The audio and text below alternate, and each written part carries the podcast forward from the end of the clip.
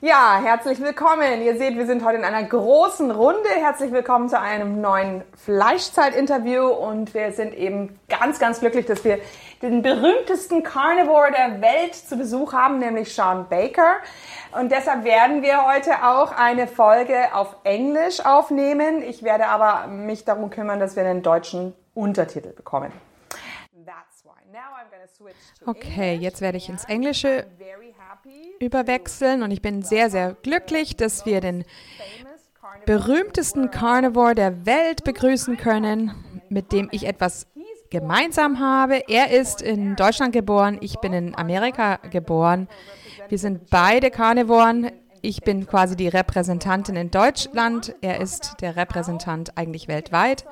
Und wir möchten darüber reden, wie man auch an der ganzen Carnivoren-Bewegung arbeiten kann. Wir möchten uns mehr vereinen und stärker werden. Wir fangen eigentlich mit einer kleinen Revolution an. Ja, und deshalb ist es schön, dass wir uns vernetzen. Willkommen, Sean. Ja, ich bin froh, hier zu sein. Danke sehr. Ich bin ein bisschen beschämt, weil ich zwar in Deutschland geboren bin, aber mein Deutsch ist nicht sehr gut.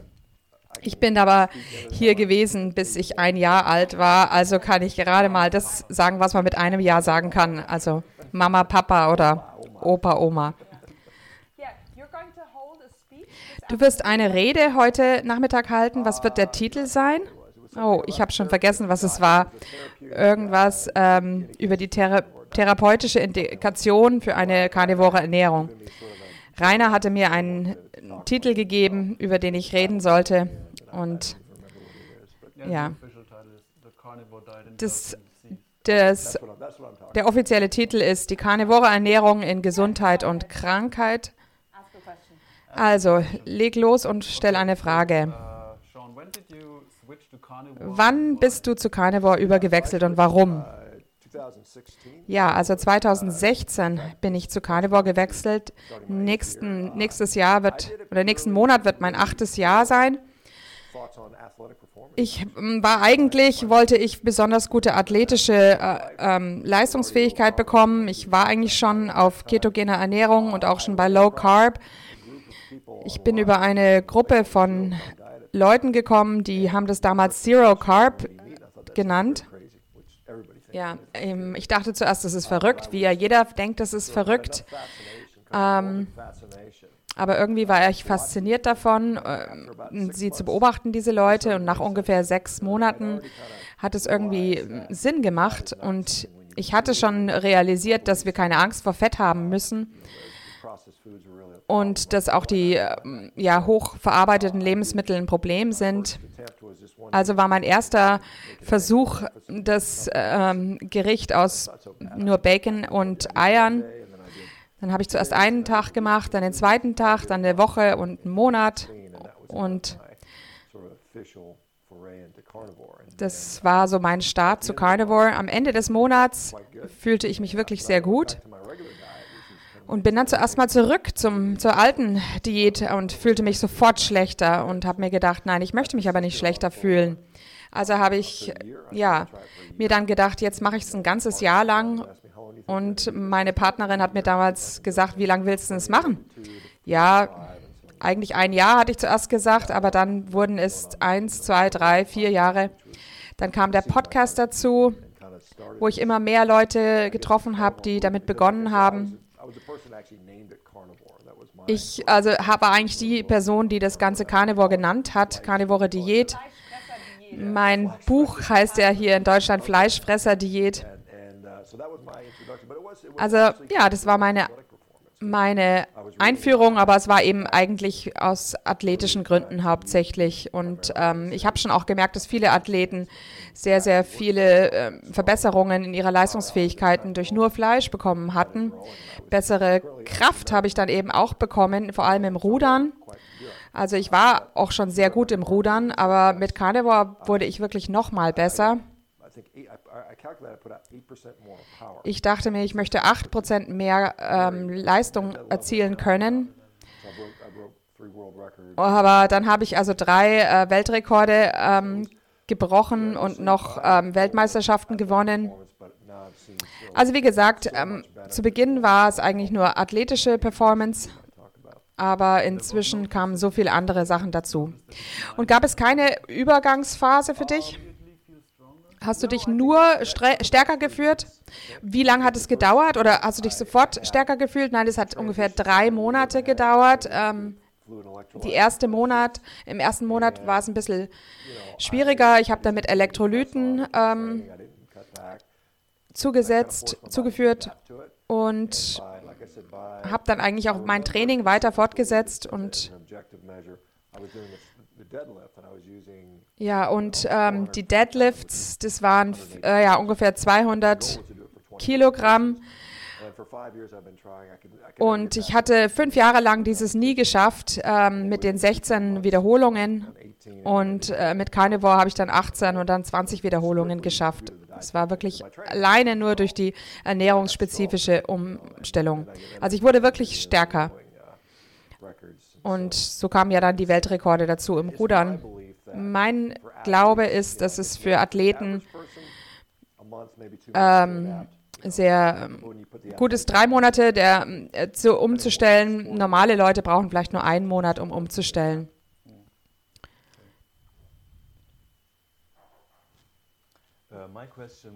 Ja, meine Frage ist, ähm, wer ist denn die gesündeste Person, die du jemals in deinem Leben gesehen hast? Was war ihr, äh, ihr Lebensstil und was hat die Person gegessen?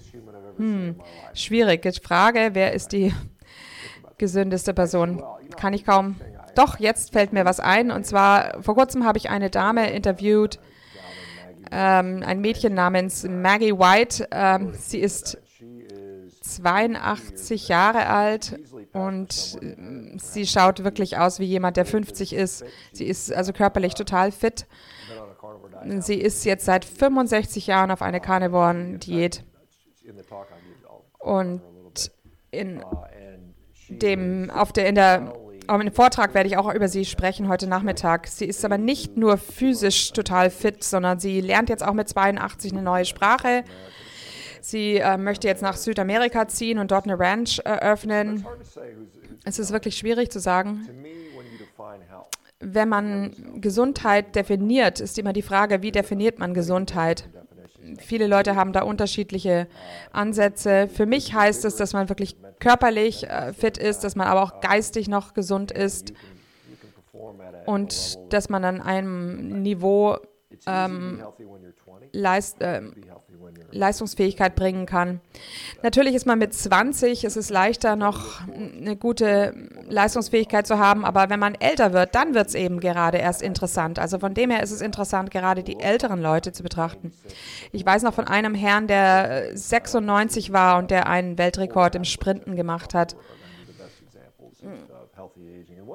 Also von dem her, Athleten, die alt sind, das sind die besten Beispiele. Und natürlich ist es jedem seine eigene Entscheidung, was für eine Ernährungsweise er machen möchte. Ähm, und ich glaube, zusätzlich zur Ernährung ist ähm, Sport unheimlich wichtig. Also, so wie ich in, auf Carnivore wirklich sehr stehe, denke ich auch, dass ähm, man das nicht trennen kann von Fitness und ja, Sport, den man treibt.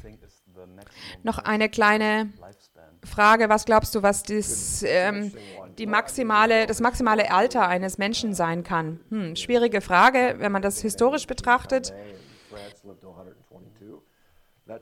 Karl May hat 122 Jahre gelebt. Es wird behauptet, dass es auch Leute gibt, die 140 Jahre alt wurden. Die allgemeine Lebenserwartung ist ja bei 80 Jahren in etwa. Hm, auch wenn man zu den Griechen zurückgeht, dann weiß man, dass einige bis in die 80er gelebt haben.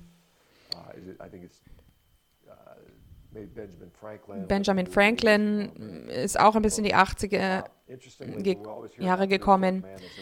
Interess interessant ist es immer über die prähistorischen Leuten, wenn man immer behauptet, die würden nur 40 Jahre alt werden, aber das ist eigentlich nicht richtig. Ähm, es hat eine hohe Kindessterblichkeit gegeben und das hat die, äh, die Statistiken runtergetrieben. Aber man weiß, ähm, dass es auch sehr viele gegeben hat, die wirklich bis 60, 70, 80 Jahre alt wurden. Also vielleicht ist 80 einfach ein gutes Lebensalter. Und ob wir das äh, erweitern können, vielleicht zu einem gewissen Grad. Ähm, und wir haben natürlich auch durch Hygiene und ähm, sauberes Wasser und den Zugang zu gutem Essen haben wir das natürlich auch verbessern können. Aber ich sehe immer mehr, Le immer weniger Leute, die früh sterben. Ähm,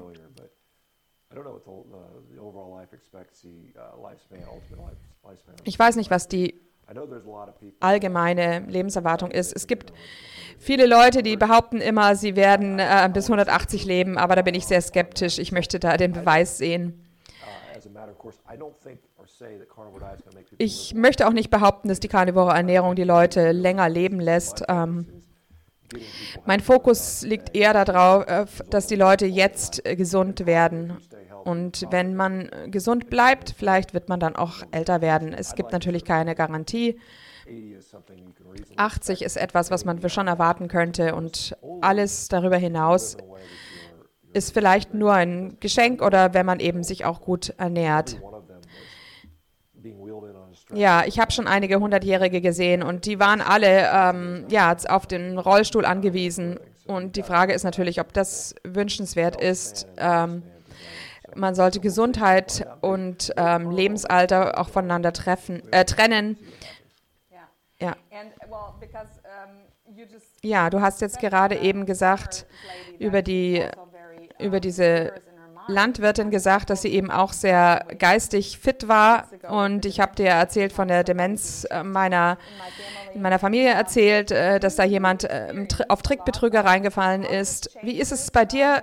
Erlebst du sehr viele positive Veränderungen bei alten Leuten, die eben Alzheimer oder Demenz haben und dadurch durch die karnivore Ernährung Verbesserungen erzielen?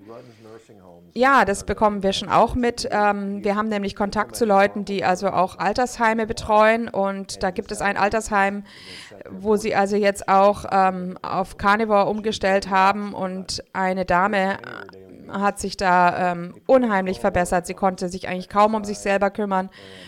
Und ähm, jetzt macht sie aber auch Sport und ist wirklich geistig komplett normalisiert worden. Also da ist sicherlich vielleicht eine Möglichkeit, diese Demenz zu, ähm, den Fortschritt zu verringern. In Kalifornien gibt es natürlich schon Interview, äh, Studien zu ketogener Ernährt, Ernährung und da gibt es auch positive, ähm, positive Ergebnisse. Und es macht natürlich auch total Sinn, warum sollte uns die Gesundheit unseres Körpers ähm, geht natürlich auch einher mit der Gesundheit unseres Hirns. Was man natürlich sieht äh, bei Diabetes, was natürlich unheimlich zunimmt zurzeit und das auch die Demenz unheimlich fördert, da sehen wir, dass ähm, diese metabolische Gesundheit äh, ähm, ja, mit Diabetes einhergeht ähm, und auch mit Demenz einhergeht. Und das wird etwas sehr, sehr Teures für unsere Gesellschaft. Diese Leute, ja, also diese Leute müssen ja rund um die Uhr betreut werden. Das sind wahnsinnige Kosten. Ähm, man sagt ja auch, Diabet ähm, Demenz ist Typ 3 Diabetes. Genau. Jetzt wollte jemand noch eine Frage stellen. Ich habe eine Frage, die für mich selber als Athlet interessant ist. Ich wüsste gerne, wie viele Trainingssitzungen machst du in der Woche? Was ist dein Trainingsprogramm? Und wie tust du deine Mahlzeiten dazwischen ähm, ähm, legen? Zu welchen Uhrzeiten? Zum Beispiel hast du eine gewisse Phase, wo du gar nichts isst vor dem Training und was isst du nach dem Workout? Naja, also jetzt sind meine Mahlzeiten eigentlich ähm, basiert auf einfach Gemütlichkeit, beziehungsweise wie es mir gerade in den Kram passt. Mm.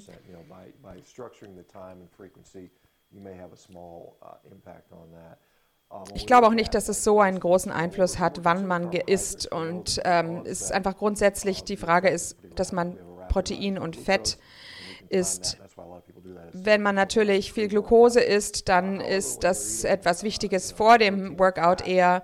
Wenn man aber Protein und Fett isst, dann ist ja auch die Reaktion, die Blutzuckerreaktion sehr langsam im Körper. Zum Beispiel hatte ich vor meinem, ähm, meinem Wettbewerb, wo ich den Weltrekord gemacht hatte, habe ich äh, ja, ähm, 750 Gramm Fleisch vier Stunden vor dem, dem Wettbewerb gegessen. Und es ging auch. Jetzt, wo ich älter werde,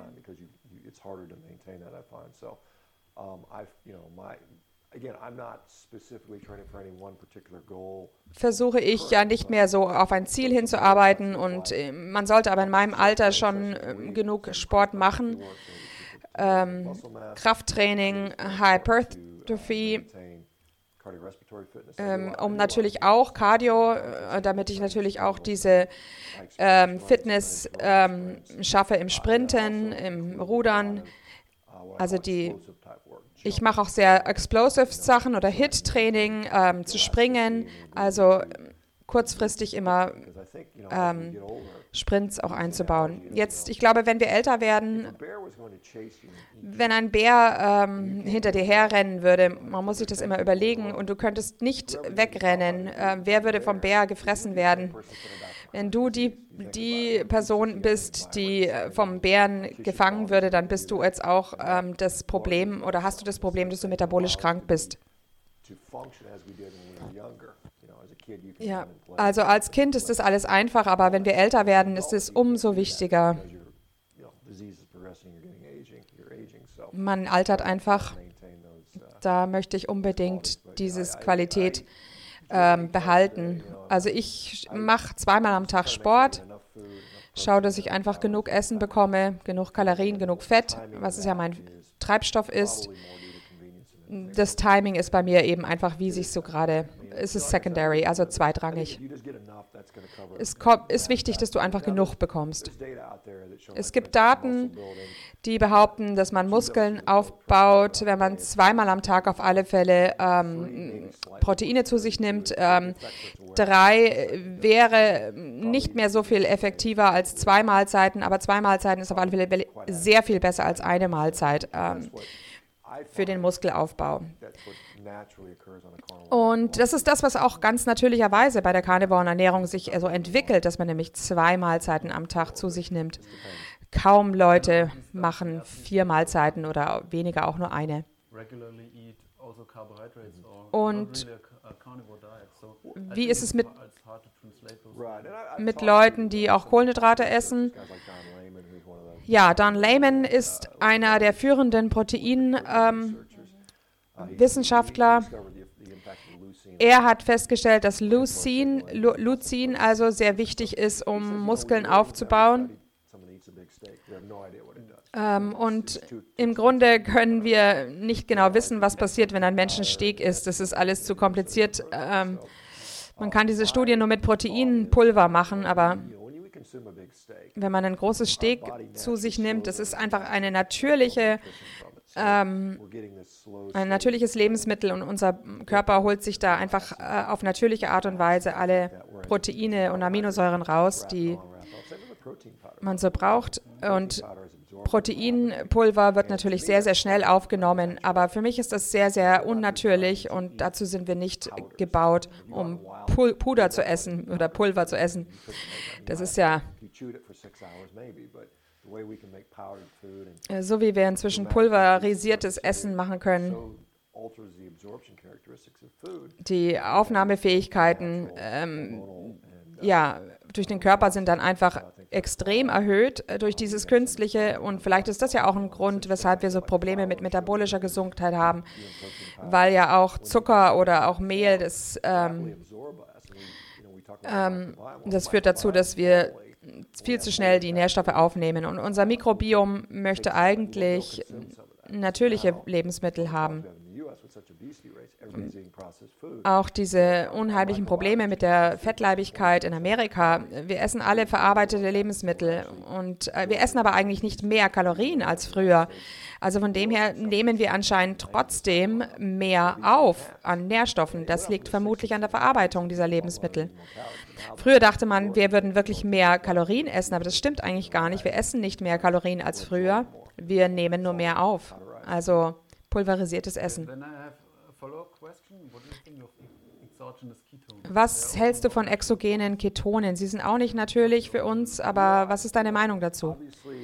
Ja, offensichtlich ähm, kommen, tauchen sie natürlich dann im Blut auf als Blutketone. Und ähm, es gibt also Firmen, die ja diese bioidentischen Ketone tatsächlich herstellen. Wir wissen, dass die Ketose Vorteile hat für den, für den Körper. Es ist besser für neurologische Probleme, Epilepsie. Es hat sicherlich Vorteile, aber die Frage ist, ob es alleine die Ketone sind und der ganze restliche Stoffwechsel ausgeschlossen. Hm, das bezweifle ich. Ich glaube, wenn jemand nicht in der Lage ist, in eine ketogene Diät zu gehen, vielleicht Leute, die so dement sind, dass man sie nicht zum Essen bringt, dann ja, sie sind, da macht es vielleicht Sinn. Also Ketone sind unheimlich, extone Ketone sind unheimlich teuer und man kann sie eigentlich umsonst herstellen im Körper, ganz von alleine. Ich glaube, wir wissen nicht um, ähm, insgesamt die Antwort dazu. Ich bin natürlich offen dem gegenüber. Immer wenn irgendjemand behauptet, diese eine Sache ähm, ändert, äh, tut alle Probleme aus der Welt schaffen, dann glaube ich, ist das sicherlich nicht falsch, äh, nicht richtig. Natürlich können Ketone eine Verbesserung bringen, aber meiner Ansicht nach ist das trotzdem wieder ähm, zweitrangig gegenüber dem, was man bekommt, wenn man wirklich in der ketogenen Ernährung ist. Ja, nächste Frage für mich. Stell dir vor, es gibt einen Zauberer, der könnte einen ähm, der könnte die ganze Welt in die ähm, von der veganen ja, Ideologie befreien, aber nur, wenn du, äh, Sean, dafür vegan wirst. Würdest du das machen? Nein, nein, ich würde das auf keinen Fall machen. Ich glaube auch nicht, dass wir äh, den Veganismus unbedingt loswerden sollten. Alle ähm, alle Ernährungsgedanken sollen einfach frei sein. Jeder soll frei sein dürfen, zu machen, was er will. Natürlich, so wie ich auch natürlich nicht ähm, den Veganismus befördere, möchte ich aber sagen, dass jeder das Recht hat, darüber zu reden. Und ähm, am Ende wird ohnehin die Wahrheit siegen. Du hattest sicherlich Probleme mit Veganismus und für dich war es unheimlich ähm, gut, ähm, auf Carnivore zu wechseln. Ich sehe da übrigens jeden Tag sehr, sehr viele Menschen. Aber es gibt andere Leute, die sind glücklich mit Veganismus und dann sollen sie einfach auch glücklich bleiben. Sobald die äh, uns allerdings angreifen und uns sagen, wir sind Mörder und dergleichen und unsere Ernährungsweise sei illegal, dann habe ich damit ein Problem. Dann äh, tue ich da auch vehement zurückschlagen, äh, ja, schlagen sozusagen.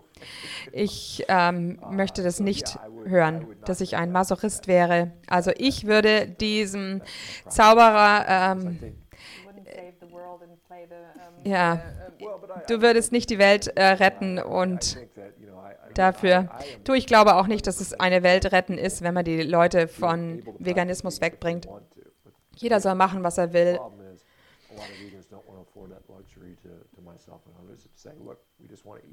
Die, ja, manche Veganer wollen eben einfach nicht glücklich werden und diesen Luxus eines gesunden Körpers bekommen. Uh, das ist ja interessant. Ähm, die nächste Frage. Hast du schon mal jemanden getroffen, der von Carnivore wieder zurück zu vegan gegangen ist? Nein, das habe ich noch nicht erlebt. Ich habe zwar schon von einigen Leuten gehört, die haben viel Fleisch gegessen und sind trotzdem vegan geworden, aber, aber die haben meistens doch andere Essen, äh, Sachen dazu gegessen. Es waren keine reinen Karnivoren, aber es kann natürlich sein, dass es irgendwann mal kommen wird. Ich sehe viele Leute, die äh, Veganismus äh, verlassen und zwar ja laut schreiend, froh. Und meistens, wenn ein Veganer ähm, damit aufgehört hat, dann geht er nicht mehr zurück. Ich sehe Leute, die Carnivore machen und damit aufhören, weil sie natürlich auf der Geburtstagsparty wieder Kuchen essen wollen und wieder den Süßigkeiten verfallen. Ähm, oder manche Leute sagen, sie brauchen mehr Variation in ihrem Essen. Aber die Leute bleiben dann meistens nah dran. Sie bleiben im Grunde fleischbasiert. Aber mit Veganismus möchten die meisten nichts mehr zu tun haben. Ich habe noch keinen wahren Carnivoren oder le legitimen Carnivoren gesehen, der zurückgegangen ist. Ich denke auch, die Leute, die zu Carnivore gekommen sind, ähm, die wissen über die Vorteile der, von Fleisch und von tierischen Fetten. Und sobald man einmal über die Grenze oder aus der Schachtel herausgeschaut hat, schaut man nie wieder zurück. Das ist der Grund, weshalb wir keine äh, ehemaligen Carnivoren treffen, die jetzt vegan sind. Noch eine Frage über Ideologie. Glaubst du, dass die vegane Ideologie im Moment ähm, nur deshalb verbreitet wird, weil ähm, wirklich Leute fest davon überzeugt sind, Einzelne, ähm, wie gut es ist? Oder glaubst du, dass da eine höhere Form der Verschwörung oder ähm, eine höhere Macht dahinter steckt, dass jemand versucht, die Leute wirklich zu manipulieren? Gibt es vielleicht irgendwelche finanziellen Interessen dahinter? Ja. Ich weiß, ähm, Veganismus startete 1944 und es war lange Zeit eine, eine, eine kleine Bewegung von unten. Ähm, Leute, die einfach weniger Leid wollten in dieser Welt. Aber es ging dann langsam los, dass die großen Korporat äh, kooperativen Firmen diese Gedanken aufgenommen haben und sie versuchen jetzt ja, es kam gerade eine neue Studie raus, dass die Leute, die eigentlich die am meisten verarbeiteten Lebensmittel konsumieren, das sind Veganer. Und also wenn wir die Leute dazu bringen, dass sie aufhören, tierisches zu essen,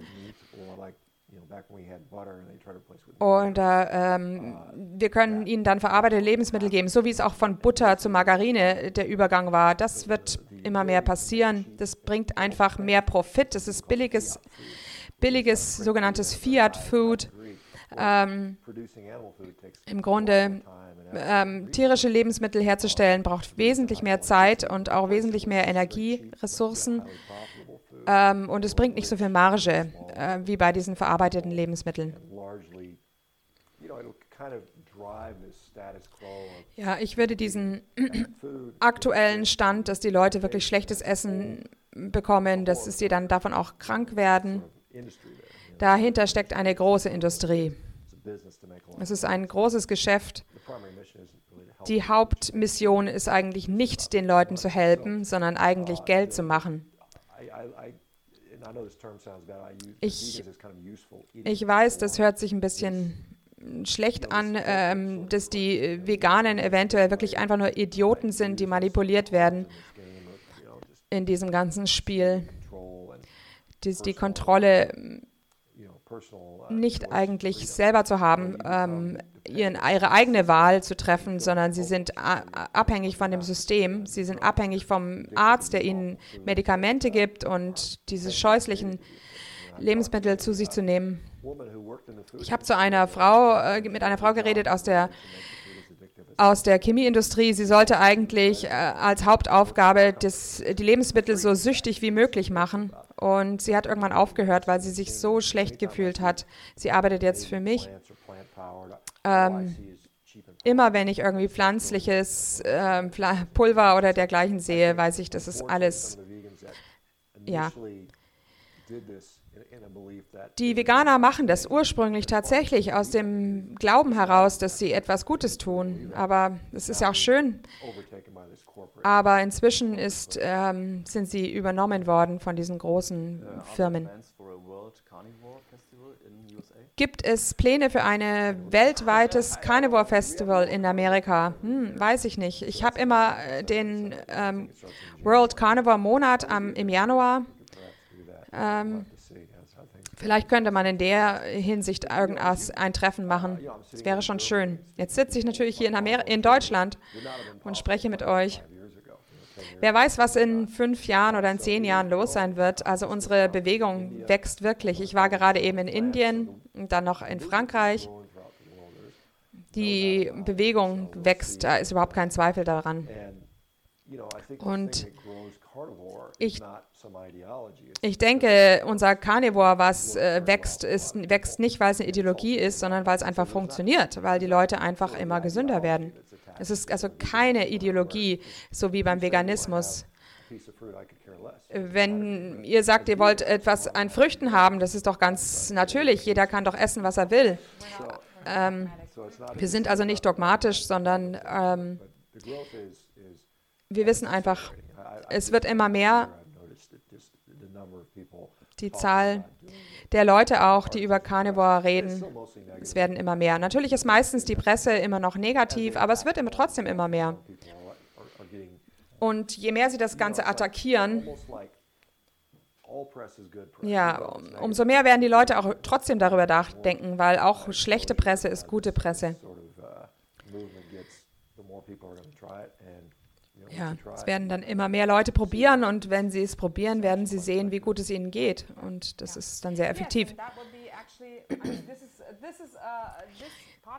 Ja, dieser Podcast ist eigentlich auch ein Zeichen, dass wir den weltweiten Carnivore ja, ähm, Tribe zusammenbringen und vielleicht werden wir in Zukunft immer mehr die Möglichkeit haben, überregionale Treffen zu machen und einfach Meetups, wie man so schön im Englischen sagt.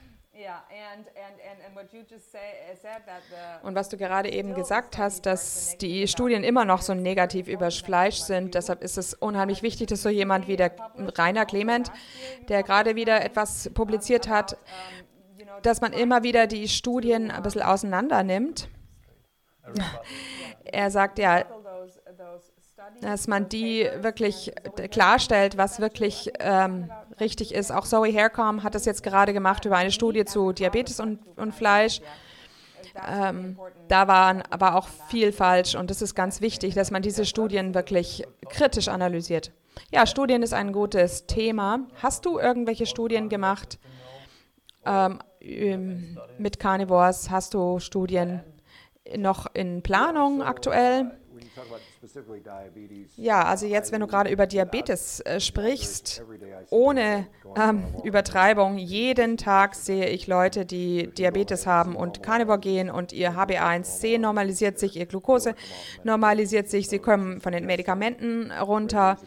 Also, dass Fleisch äh, die Ursache von Diabetes sein soll, ist absolut offensichtlich falsch. Zoe Haircoms Studie hat ja auch gezeigt, dass sie einfach gesagt haben, wer Lasagne isst oder Sandwiches isst, der isst rotes, äh, das zählten sie als rotes Fleisch. Also alle auf dieser ähm, Kategorie der, äh, des roten Fleisches, ähm, die haben auch ähm, geraucht und waren übergewichtig und man hat überhaupt nicht gezählt, wie viel Zucker sie gegessen haben. Also das war eine sehr, sehr schlechte Studie, aber natürlich hat sie wieder viel Schlagzeilen international bekommen.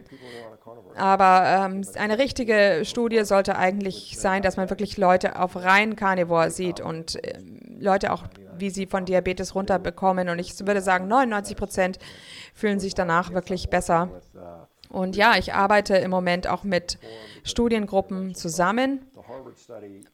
Ähm, ich habe auch eine Harvard-Studie in 21 ähm, gemacht von Herrn Lennartz und die es war keine Interventionsstudie, sondern eben auch eine Umfragestudie.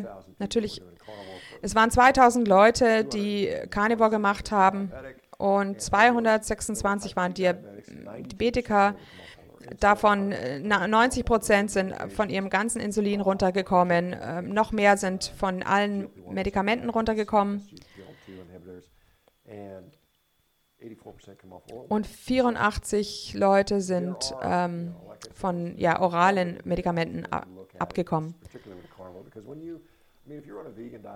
Wenn du bei einer veganen Diät bist und ähm, Oreo-Cookies und Cola isst, äh, wird natürlich jeder sagen, es ist kein Wunder. Das liegt natürlich an dem Junkfood, was du isst. Und das Gleiche, wenn man jemanden, einen Fleischesser, sich anschaut, der die ganze Zeit zum äh, McDonalds geht und dann mm, die ganzen Pflanzenöle, die er konsumiert, und dann sagt man am Schluss, das Fleisch ist dafür schuld, dass es dir schlecht geht. Das ist ganz offensichtlich, dass das nicht der Fall ist. Wo siehst du dich in fünf Jahren? Uh, ja, oh je. Ich werde wahrscheinlich dasselbe machen, was ich auch heute mache. Ich glaube, es braucht einfach noch mehr Jahre, bis uh, es weiter, immer weitergeht. Ich hoffe natürlich, dass ich auch zurückschauen kann, dass meine Firma äh, erfolgreich sein wird und vielen Leuten geholfen hat, vielleicht Millionen von Menschen schon von Medikamenten wegzukommen. Das muss nicht nur die karnivore Ernährung sein, aber allgemein Ernährung. Ich bin ja auch ein Arzt. Und wenn man sich überlegt, was wir eigentlich in unserem Beruf machen, dann tun wir eigentlich jeden Tag Trillionen, also eigentlich Billionen von Dollar ausgeben für Medikamente und äh, Behandlungen. Ich hoffe, dass ich ähm, ein Teil der Ärzte sein werde, die äh, diesen ist ein Paradigmus äh, para äh, wenden können, dass wir also ähm, Krankheiten vorbeugen können und nicht nur managen. Oh Gott, dann werde ich schon 62 sein. Hoffentlich immer noch ein Athlet, der viel Sport macht.